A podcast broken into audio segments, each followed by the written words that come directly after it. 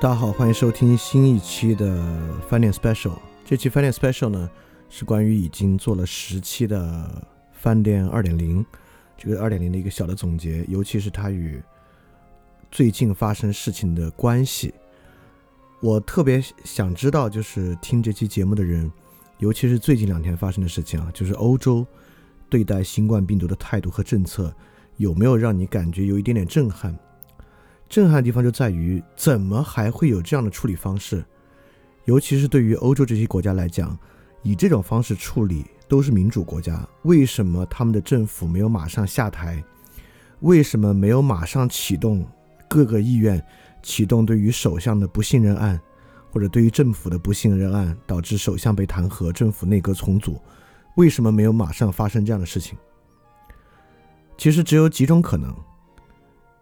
如果在我们比较狭隘的理解之中，一，要么他们是傻的，要么他们真的是草菅人命，而且其他人也不管，整个社会在相信一种共通的阴谋，用这种方式杀死老年人，不可能，对吧？第二，要么这些国家外强中干，一直以来他们好像都很强，但是在实际发生事情的时候，这些国家能力很弱，民众也知道换什么样的人上来。都只能做到这个地步，所以大家扛刀等死，就是就只能这样了。所以说，这些国家面对这些面对这种事情都不可能产生任何反思和任何改变。第三，所谓小政府论，他们是小政府，一个小政府呢就只能做到这个地步，再多做呢就要开始侵犯人的自由，因此只能这么做。但这个其实是一个相当没有意义的一个回答，因为。那很明显，我们大家都不愿意死啊！我们觉得生命权高于一切，生命权是一切自由的基础。他们就不知道吗？就难道他们不明白这个基础的道理吗？这可是联合国人权宪章的第一句话，他们不明白这个道理吗？所以这两天发生的事情啊，其实我自己，你要说我有没有完全理解为什么会采用这样的措施，我也并没有完全理解。但是现在的那些解释，包括说英国政府实际上是说反话。用这个方式来让民众真正引起注意，这毫无可能。就如果他用这种措施来做的话，那才真的是立马就要被弹劾下台。就如果政府用这种 not noble lie，用这种 lie 的方式反向以心理学的方式玩弄和刺激民众，是绝无可能的事情，根本就不可能的事情。所以说我特别希望，就是最近疫情这一段时间以来，你开始有点点感觉。就是好多东西你不理解，不管是你觉得为什么你的愤怒其他人不这么愤怒呢？除了他们又傻又蠢，除了他们天性软弱没有你刚强之外，有没有什么别的解释？就为什么一直以来你觉得可能跟你在各个方面价值观都很像的人，在这次某些问题之上采取了不同的看法？甚至为什么一些可能在你看来相当相当明显的事情，就是有人吃了野生动物导致了这个疫情，然后竟然在这个情况之下，有人觉得好像不应该立法禁止吃野生动物，或者跟中医相关的嘛，任何事情，就是你有没有想过，除了用别人背后有利益很坏，和别人很傻没有你聪明看不到这么明显的事实之外？这个事情有别的理解的可能，就是有没有以上三个东西以外别的可能？第一，不管是一个个体或者一个政府，能力太弱，没有强大到能够像你一样去做事儿的地步；第二，不是因为他在背后跟这个事情有利益，他把它包装在一个阴谋里面，以这个东西去实现他的利益；第三，他不够聪明，不够理性，因此他很愚蠢，很傻。傻到没有办法理解你觉得特别明确的那个东西，有没有除了以上三点以外的其他可能？如果你认为没有，那么这个就是今天我要说的问题所在。就如果到现在你还不觉得以上三点不足以来解释过去发生的一切，似乎还有些别的你没有理解的东西存在，那我觉得你可能对这个东西，你你可能对自己的判断太过。相信或者你对于这个世界的复杂性有太小的认识，那实际上我觉得过去发生的所有的事情啊，应该来说对很多人的想法产生一个冲击。这个冲击是什么呢？这个冲击应该让我们感觉到一个很明确的事实，就是我们的理解是如此的狭隘，我们真正理解的东西是如此之少，导致我们不得不用别人能力不够或者坏或者蠢来解释事情。当我们用别人能力不够或坏或蠢来解释事情的时候，它并不代表别人真的能力不够或坏或蠢，它其实只代表我们对于世界的理解是如此的狭隘和贫瘠，导致最后只能用这种方法去解释，要不然就用那种不可知的多元主义解释啊。这个世界上人就是不一样，有什么办法？那如果以上三个解释加上多元主义成为你理解这些事儿唯一的方法的话，那么接下来的部分你可能可以好好听一下。那么接下来部分，我想展示的就是，我其实是在回答这个翻点二点零二点零到底要干嘛。从这个视角去看的话，它实际上就是去解决我们理解力的贫瘠的问题，就是我们有好多东西不能理解。所以接下来我想说的是，我列举一些方面我们不能理解的东西，我我再来告诉大家这些不理解有什么样的问题，从而。你可能能够结合过去一段时间发生的事情来看，我们到底有一个多么贫瘠的理解力，我们的理解到底狭隘到一个什么地步？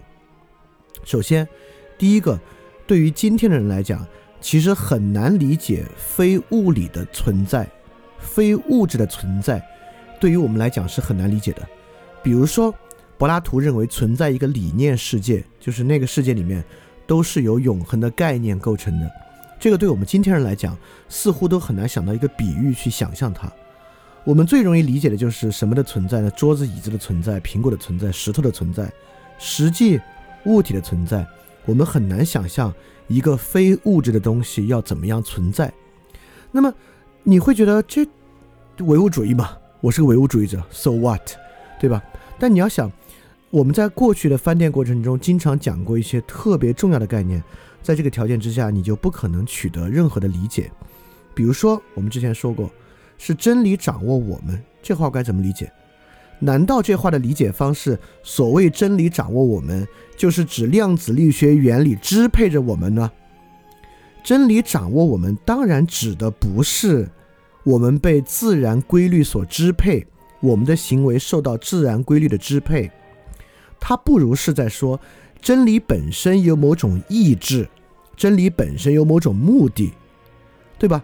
这事儿我知道，对很多人就更难理解了。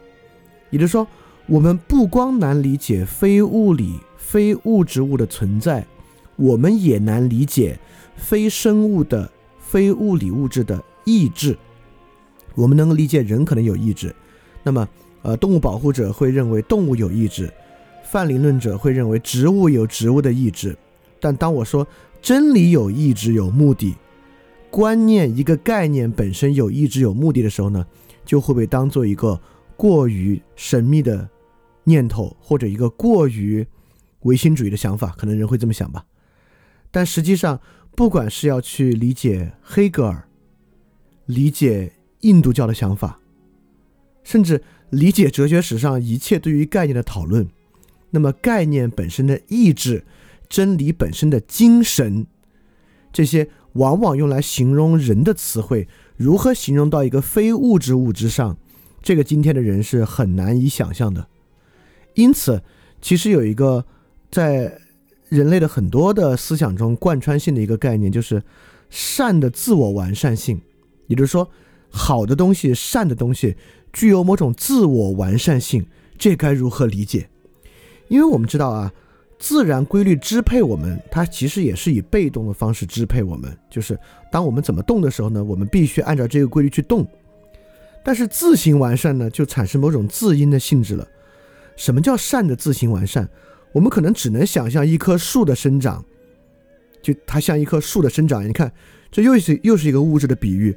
我们能不能脱离一种动植物生长的角度来理解善的自行完善？也就是说。什么叫做一个非物质的东西具有某种自行完善的性质？说白了，在整个这个部分，对于非物理的非物质的存在，就是我们到底该怎么去相信形式应是存在的？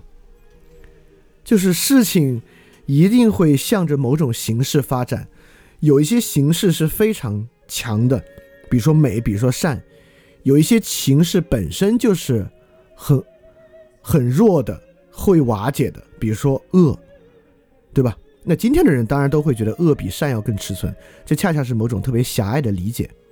也就是说，首当其冲的啊，在我们今天的情况之下，我们真的很难理解和想象非物理的、非物质的东西存在。从我刚才举的很多例子，你应该能知道，如果我们真的很难理解什么叫非物质的存在的话，很多重要的东西啊都无法理解，很多重要的东西听上去都仅仅有语言构造上的意思，而缺乏任何实际的感受。就你从来没有感受过什么叫非物质的存在，这是很大的问题。那我们就说感受啊，那这个感受的贫瘠也是非常可怕的。我们今天很难理解一种非快感的感受，就是我们今天要把一切心理痕迹、一切心理感受都以快感的方式来理解。比如说，我们经常说什么是有价值的呢？它要给予一种价值感。什么时候人真能获得东西呢？它要让人有一种获得感。什么事情是有意义的呢？它产生一种意义感。当我们用价值感、意义感、获得感的时候，实际上我们都在把它类比为快感，很像是我们在食物或者性上获得的那种快感。什么是快感啊？呃，快感具有很强的生理性，这个我们每个人应该都有感觉。这个生理性既来源于快感是与物理世界的一些刺激有直接联系的，也就是说，一些外部的刺激导致我们产生快感。而且这个快感本身呢，是不光在脑子里发生，它也在你身体的其他器官之上，比如说你的心脏跳动过快啊，你身体的发热啊，等等等等东西都有连接。因此，快感因为其和物理世界的联系，以及与身体其他部分的感觉，构成一种确实有很强生理痕迹的感受。而今天，当我们理解其他感受，不管是理解爱、理解意义、理解价值等等的时候，我们都无法跳出生理性的感觉去想象它，我们很多时候需要把它还原为某种生理想象的感受，比如说把爱与所谓的多巴胺和这个荷尔蒙产生联系，意义感和价值感，把它放在某种仪式里面，比如说，当我们今天说宗教感的时候，说的不再是一种在脑子里的东西，而是置身于宗教场所里面那个环境、那个建筑、那个音乐。给人的那种梳理，我们还是在创造这种生理的感觉。今天的电影、今天的音乐、今天的游戏，都在以直接刺激的方式，以其他的身体、以肾上腺素、以心跳的方式、以反转、以 shock 的方式，产生某种生理的感受。就我们今天很难理解什么感觉是一种非快感的感受，也就是说。我们今天很难理解一种持续性的安宁是什么东西。你可能能理解某种片刻的安宁啊，尤其在你嗨过了之后，或者你长期劳累之后的那个东西。但一种持续性的 peaceful，其实今天很多人是不理解，就是没有感受过，也不知道这是什么感觉的。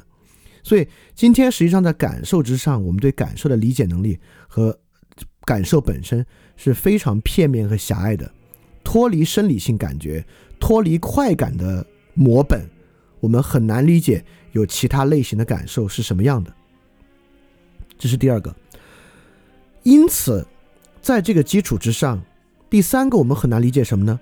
我们很难理解非功利的道德是什么东西。也就是说，我就是最近发现的，我发现很多人并没有觉得在脑子里面产生一个坏念头是一个不好的事情。我们都认为这个是人的一个人之常情，重要的是他有没有做出来。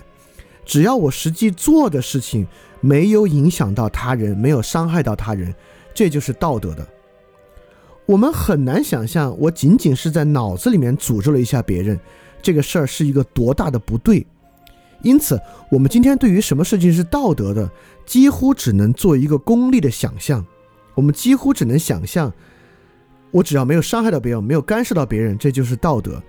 我们很难去感受和想象一种 inner guilty，就是一种内在化的罪感，因为纯粹的想法产生的罪感，以及更重要的在这儿，以及因为你产生这样的想法，尤其是针对他人的，感受到自己的巨大缺憾和这种想法丧失之后的充盈感。也就是说，我们今天很很多人不这话你都很难理解。也就是说，什么叫做当你脑子里面充斥着一些比较坏的念头，即使没有做出来，它展现为对他人的否定、对他人的猜忌、对他人的批判，这个东西与一种自我的缺憾的关系，以及当这些东西减少。怎么叫做一种自我充盈？因为我们今天一说充实和充盈，我们只能想象一种行为意义上的充实和充盈，就是你每天在有很多事情做，你没有闲下来，你没有无聊，并且这些事情给予你某种类比于快感的意义感、获得感，或者给予你实质的，呃一些金钱的或荣誉的回报，这个叫充盈。我们想象不到一种内在最感消失的充盈感。就是我这么说，你都觉得这是，这兴趣只有纯粹语义上的道德，呃，语义上的价值，对吧？因此，今天作为道德的非功利一面，很多人是不知道的。因此，在这个基础之上呢，所谓 decent、decency、体面这个东西，实际上在今天是一个已经脱离了实质的价值。今天的体面，可能更多的体现为某种消费的充分和一种消费品味的。在我们所想象的鄙视链意义上的高级，叫做体面，而我们想象不到一种由内而外的内在化的体面是什么，是很难想象的。紧接着，正因为如此，我们能很难想象一种非自利的目标。也就是说，我们经常在说，助人为乐的人也是自私的，因为如果他不助人为，他助人为乐，他也是他自己爽。因此，今天的人分不出来自私与非自私的区别。今天的人想象不出非自私的感觉是什么，他可能无法理解，也没有感触到过。因此，在理解所有目标的时候，他只能把人的目标理解为一种自利性。他把所有东西都想象，那不过是另外一种自私。我是用这个方式让自己爽，他是以那个方式让自己爽。究其根本，都是让自己爽。他想象不到有很多事情是不让自己爽的，与自私和自利是完全不同的目标。这个的很大问题在哪呢？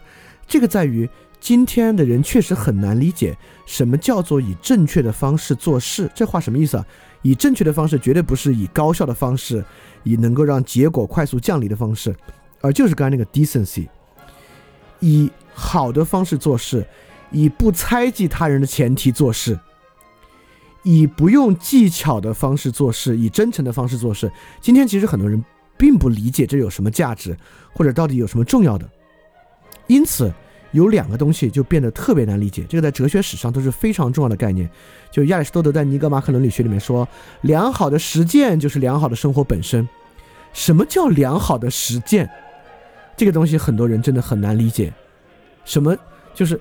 我们今天能想到良好的实践，就是快速能够给我我要的东西的实践。那什么才是所谓的良好的实践中道的美德？这是什么意思呢？脱离非自利的目标，这东西很难理解。第二，康德说，道德实践本身就是回报。道德实践的纯粹性就在于道德实践不需要其他的回报，道德实践本身就是回报。这个对于今天的人也很难想象，什么叫做道德实践本身就是回报？所以你看。今天我们来理解道德实践本身的回报和良好实践本身，我们又发明了一个物理性的感觉。如果我觉得，如果对今天的庸俗心理学比较熟的人，应该已经想到了这个词就是心流。经常我们会问啊，你说的那个是心流的感觉吗？完全不是。当我们说心流感的时候，心流的那种感觉，实际上还是在类比某种快感感受。就代表我们对于一切良好实践给予人的回馈，脱离快感感受，想象不了，不知道那是什么东西。因此，在这个基础之上，我们根本不知道，我们根本难以理解和想象超感性的存在。比如说，什么是艺术的？我们今天只能在阶层品味的基础之上想象艺术，艺术是另外人的一种故弄玄虚的游戏。所以，到底什么是艺术的？导致我们在谈论电影的时候，我们把电影的艺术性和电影的类型化特质当做是差不多的乐质特质。所以说，犯罪电影跟类型电影是一个平行的概念，它们不过是一些不同的刺激人产生生理感官的不同方式和手段。我们不认为艺术性是一种高于类型性的东西，也就是说，那种类型性都是一种质料，对吧？不管是犯罪片，不管是爱情片，是喜剧片，它是构成电影的质料。我们质料本身是能够以感性把握的，我们想象不到这里面有一种超越质料的东西的存在，叫做艺术。我们觉得艺术就是什么呢？就是长镜头、玄妙的配乐、减少对白这些感性要素。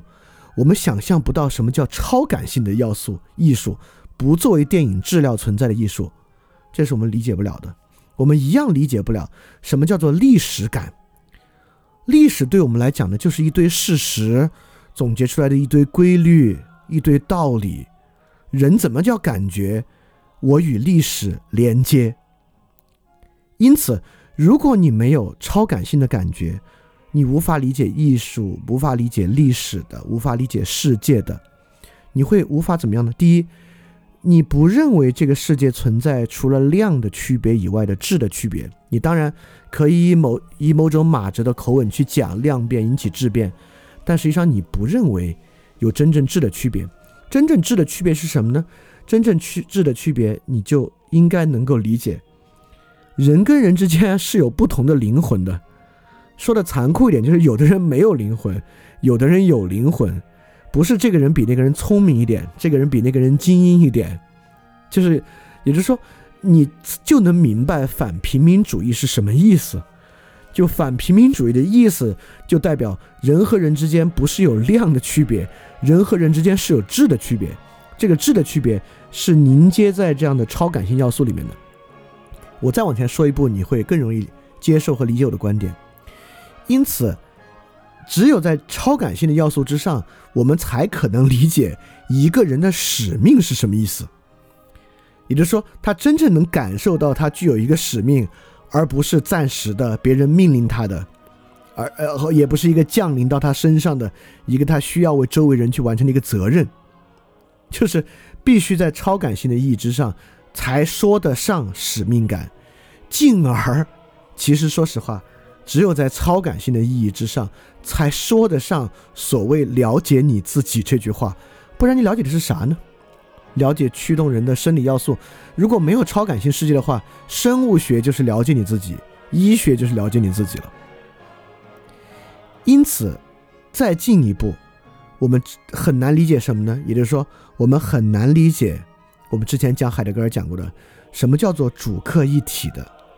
我们很难理解一个东西，它不是主观的，也不是客观的，它是主客一体的。但是，呃，很多人说讲到第九期和第十期的时候，他们终于开始找到一点感觉。哦，原来这个是主客一体的意思。当然，这就是翻天二点零要要实现的。翻天二点零要实现的呢，恰恰就是把上面所列举的这些，我说现在人。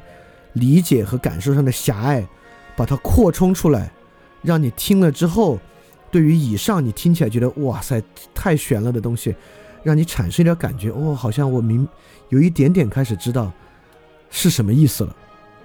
因此，我刚才说了这些，我们很难理解非物质的存在，我们很难感受一种非生理的非快感的感觉，我们很难接受一种非功利化的道德。我们很难设想一种非自立的目标，我们很难感出一种超感性的存在，我们很难接受一切非主客二元或感性理性二元的理解方式和思考方式。正是以上的，这不是一个穷举啊，但是我相信我已经覆盖了很多重要的部重要的部分。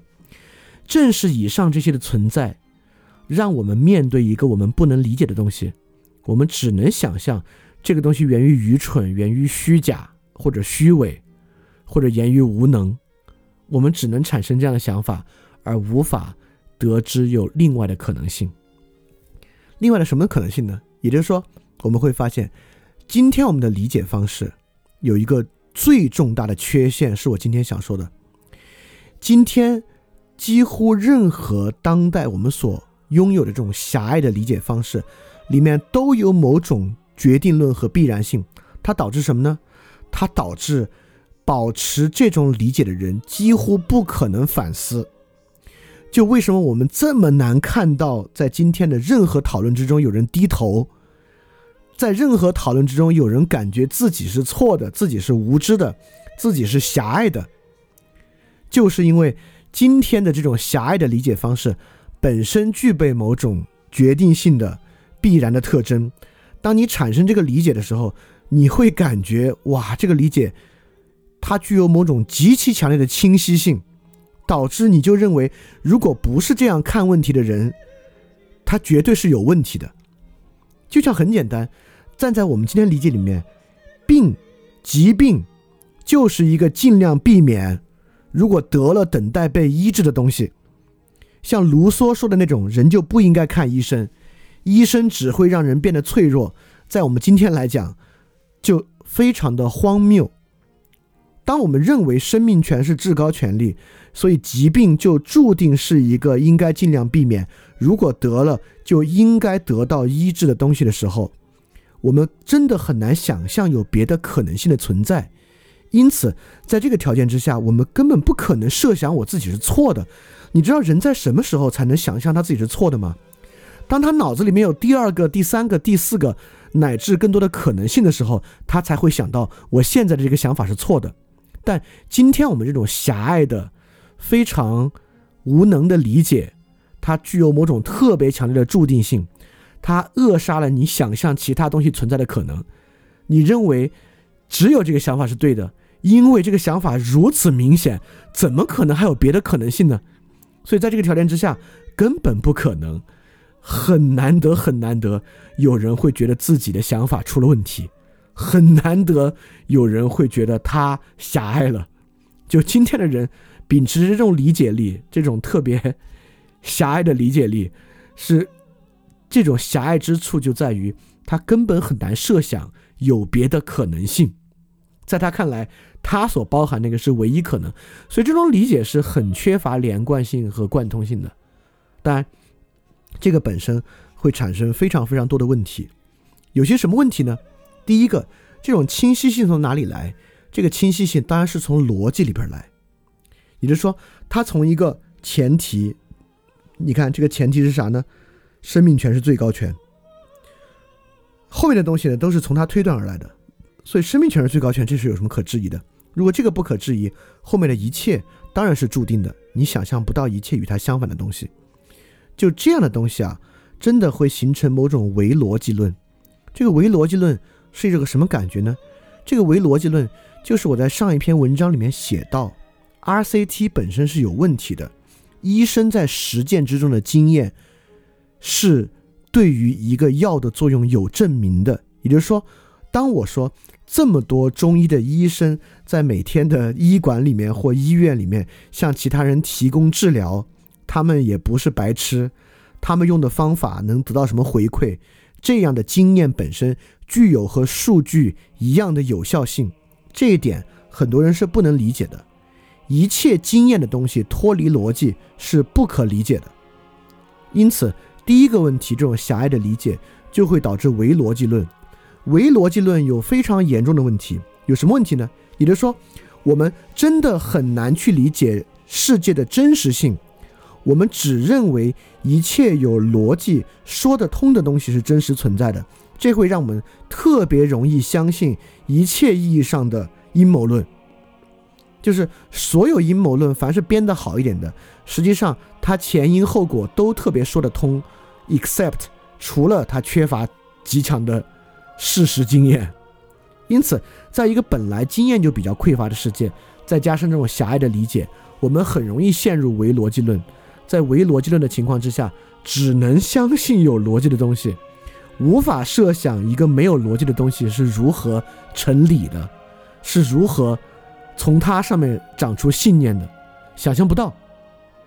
好，这是个很大的问题啊！这个问题会导致，这个问题其实会导致你寸步难行，因为很多人在在在逻辑上头头是道，到生活之中你会发现那个逻辑跟生活严重脱节，导致你根本不知道很多问题，你都不知道从哪里下手，都没法去做。所以唯逻辑论是个很大的问题。第二个很大的问题，唯法律论。你有没有发现，今天我们对于道德、对于风俗？极其的不信任。我们认为一切社会的问题最好都立个法来解决，就是因为我们根本都没有感受到什么叫自律，因为缺乏对于非功利道德的感触，缺乏对于非自利目标的想象。其实今天绝大多数人并不知道自律为何物。自律指的绝对不是你能够控制住自己去健身，你能够控制自己好好工作，不要偷懒，跟这事没关系。自律说的就是你能够在内在的地方扼杀，在行为的更深处去扼杀那个恶的东西的存在。因为如果你有这样的经验，你就会明白，道德是一个比法律强得多的东西。法律这个是这个社会的最底线，最底线，这上面都是道德的空间。但由于今天的人这种狭隘的理解，我们根本缺乏道德感受，缺乏自律感，因此我们认为一切最好都明文标出来，什么能做，什么不能做。一切我不喜欢的东西，最好都以法律或强制的方式去扼杀它。我不相信透过沟通或者道德的方式能解决它。这个呢会导致违法律论。那违法律的问题是啥呢？这当然很自然啊，就违法律论越强，我们就把这个利维，把这个利维坦养得越大，养得越大，养得越大，它导致别的不管是道德啊或者其他东西就更难在社会上扎根生存。所以这种狭隘的理解的第二个问题呢，会导致违法律论。这也不是穷举啊，我再列举一些问题。第三个问题呢是神秘主义的滥用。因此，在今天的社会之上，一切非理性的部分。我们都以神秘的方式来解释，不管是艺术的、是佛教的、是身体的，这个什么意思呢？也就是说，我们将一切不能用理性的东西，我们认为世界是这样一个二元的，要么是理性的，要么是纯身体性的。纯身体性啥意思呢？也就是说，技术本身可以用语言描述，但那个感受本身和那个事儿是脱离语言的。是不可能以语言来描述出来的，因此神秘主义的滥用其实是一种彻底的身体化。就我们认为一切无法用理性、用规律去支配的东西，都是纯粹神秘的。这实际上就是唯名论在今天的一个遗留。我们认为，不管是道德，不管是艺术或什么，这些词汇本身没有任何意义，也不可能取得任何衍生的内涵。至多在屁股后面加一个“感”字，艺术感、道德感，从而把它转化成一种彻底身体化的东西。包括什么呢？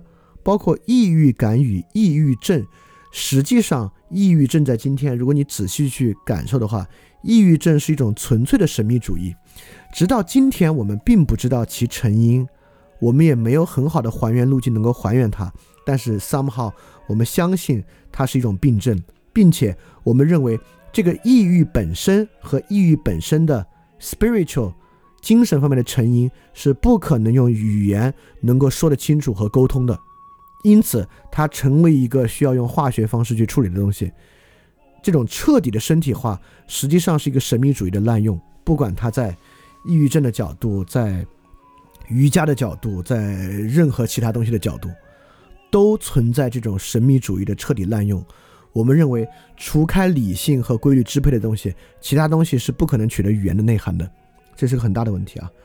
那接下来呢？当然，我们就开始感觉人与人的感觉并不相通，这是今天最大的陈词滥调之一吧。在这个情况之下，因为我们理解的狭隘，也是因为我们几乎没有感受到有哪一刻我们真正理解他人，真正感触过他人。除了极大的痛苦啊，每次我们感觉，我们总感觉同理心就是运用在运行在痛苦之上。我们看到其他人受苦啊，他们家里有极大的罹难，你感觉你好像仅在此刻能够感受到他人，但在其他时候更有复杂性、更有层次的地方，我们认为人与人的感觉并不相通。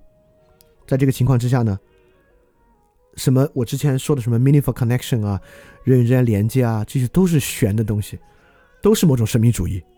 我们认为人与人感觉的相通啊，是一种纯粹神秘的东西，而不可描述、缺乏实质的，就是因为我们并没有这样的经验，而这个东西会导致什么呢？这个东西当然会导致彻底的很多信任的丧失，对其他人的信任彻底瓦解嘛。这个社会的信任瓦解，某种程度上就是建基在人与人的感觉并不相通这样的 bullshit 上面的，而这样的 bullshit 正是来源于我们缺乏这样的经验。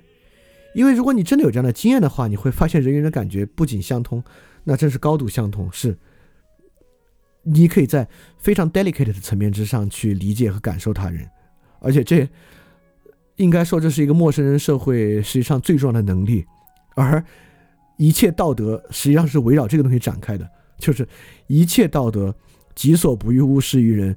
根本不是基于某种外在化的功利目标意义上的“己所不欲，勿施于人”，“己所不欲，勿施于人”几乎全部是在某种内在的世界上运行的“己所不欲，勿施于人”。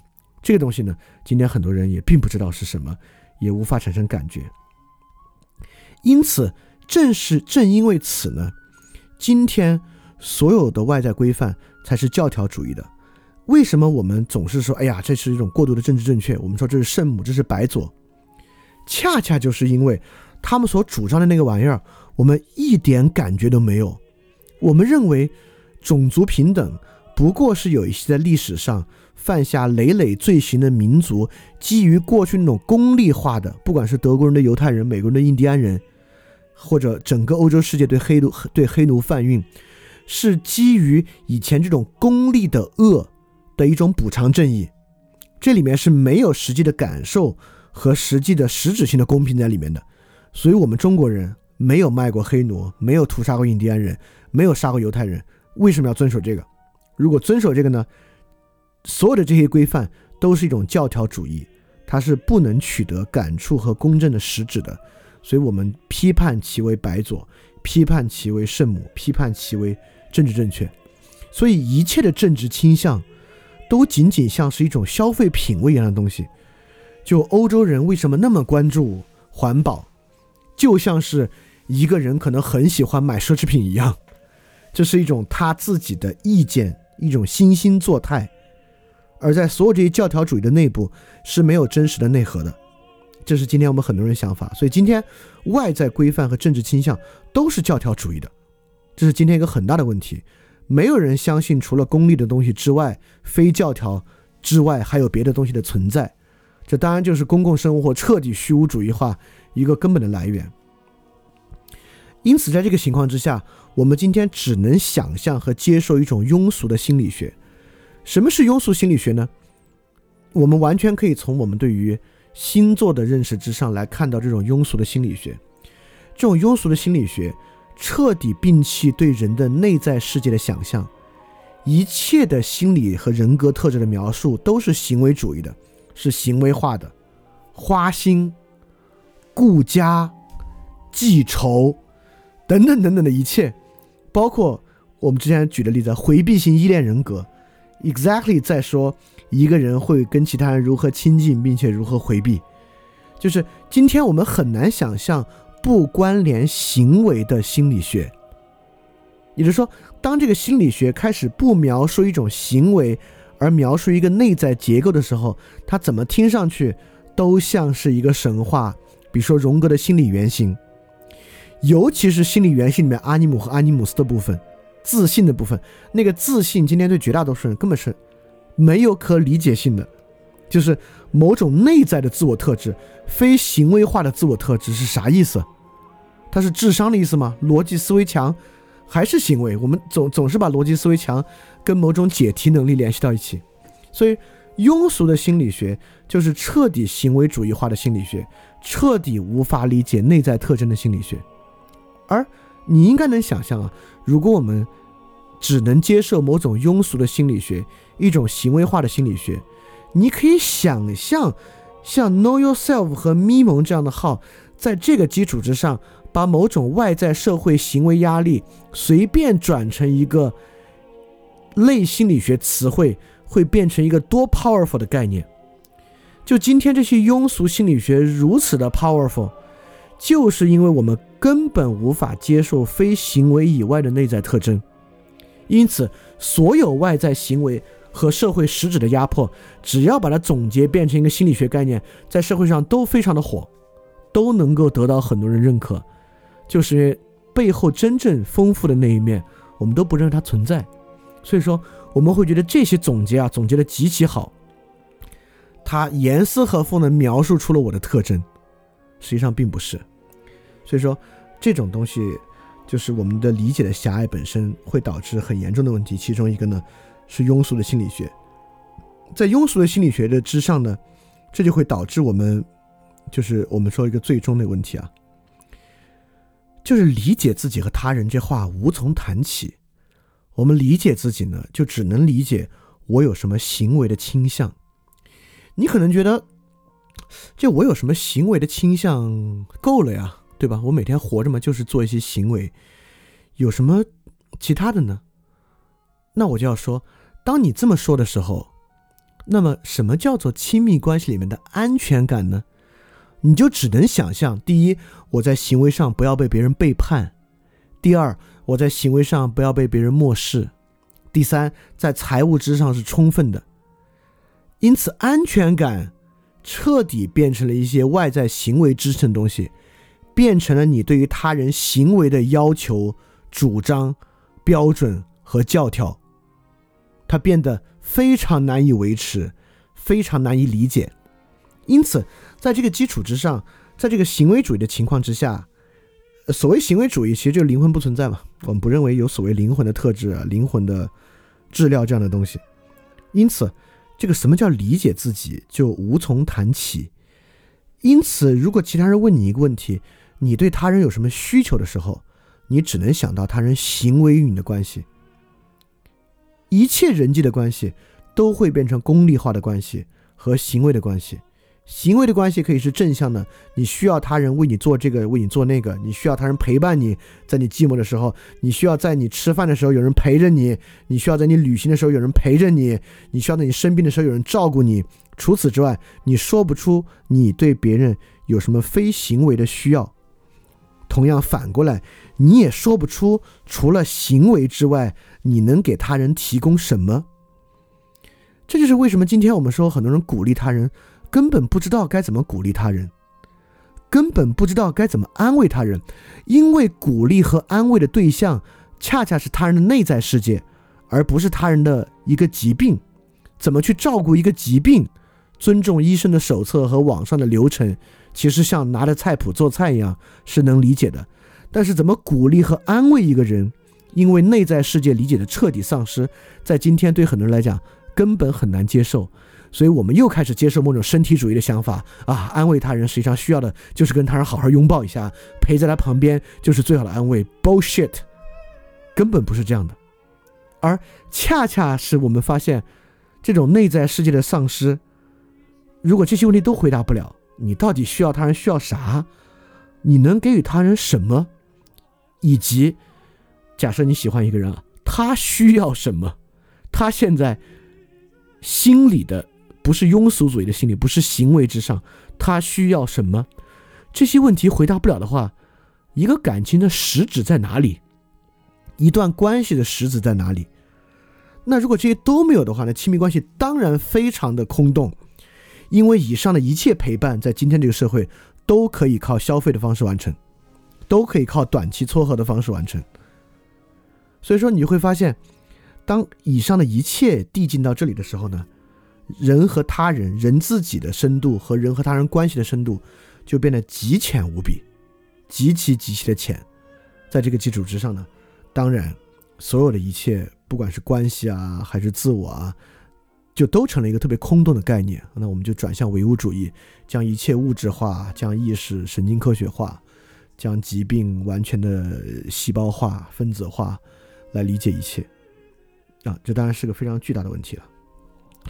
所以说说了这么多，那么翻店二点零，他想解决的就是这个问题，他想解决我们理解的狭隘，想解决我们想象力的丧失，他在帮助我们去重新塑造一种感觉的能力，就是哦，我们通过理性的方式了解，原来感觉是这样来的，所以说我可以尝试用这个方式去感觉，它开始让人产生别的想象的可能，我们能想象。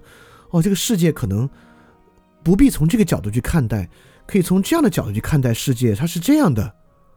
因此，让刚才那些可能性，让那些感受，让之后这些问题能够得到一定的释放，能够让我们有一些更丰富的东西、更充沛的东西在里面生发出来。当然，你要说那这个就你这么聪明吗？为什么其他人没有想到做这样的事儿呢？是因为这对于人类来讲确实是个新问题。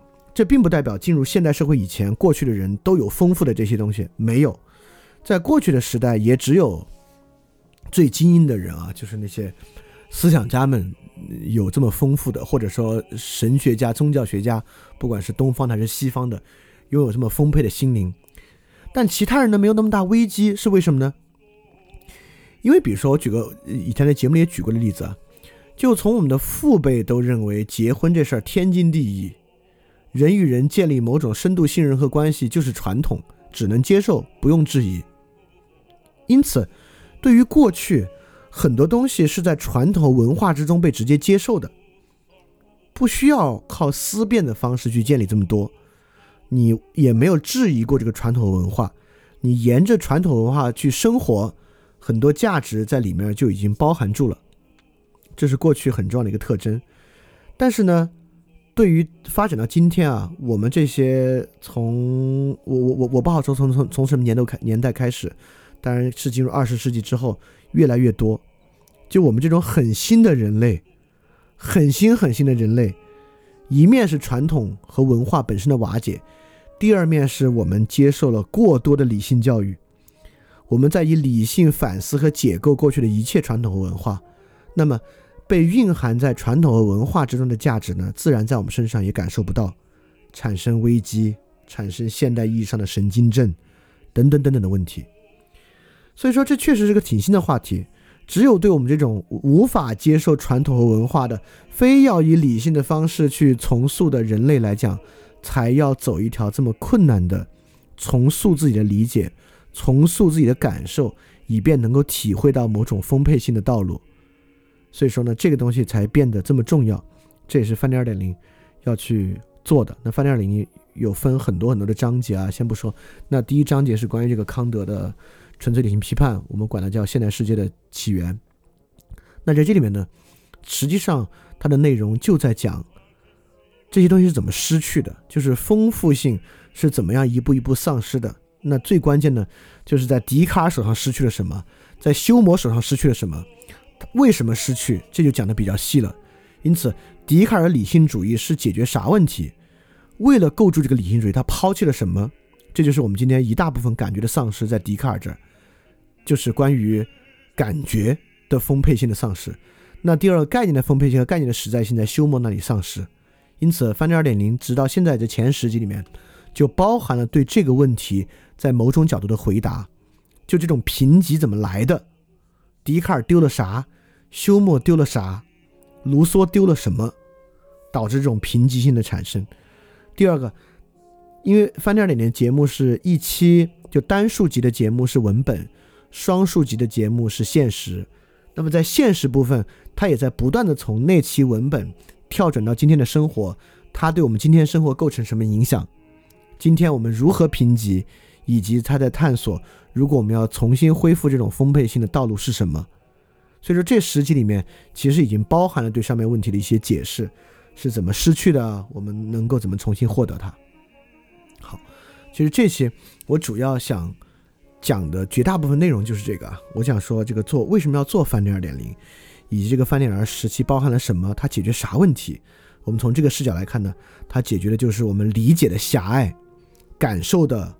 贫瘠，以及它衍生出来的这些非常非常麻烦的我们的唯逻辑论的问题，我们唯法律的问题，我们对于神秘主义的滥用，我们对于其他人理解相通性的彻底否定，因此所有价值就变成教教条主义，心理学庸俗化，变成所有行为主义的东西，内在世界的层次彻底被消失掉，只有跟行为相连才能被我们理解。因此，我们无法理解自己，无法理解他人，所有关系行为主义化，导致关系的内涵也相当的贫乏，等等等等的这些问题。所以说，二点零呢，就是想去入手尝试去解决这个问题。当然，这是个相当具有野心的一个目标啊。我们都是一些，我们就是一起来尝试一些探索一下。所以说，如果你入坑了呢，你可能能够，呃，就比如说你已经听了很多期了，那你能够从我刚才这个展述描述里面。去感受一下是不是这么回事儿，就是你能不能从这个线索上再把你听过东西串起来。到现在，如果你还没有听或者只听过很少的呢，那我有也也有一些收听翻店二点零的一些呃建议，因为二点零确实是门槛比之前的个人主义和平民社会又要高了一点点，很多人听起来呢会觉得比那个要复杂一些，所以说我有一些建议，我我自己也做了一些工作，能够让这事儿变得简单一点。第一呢，就是你听翻点零二点零的时候，尤其是如果过去节目听的少啊，里面总有一些术语。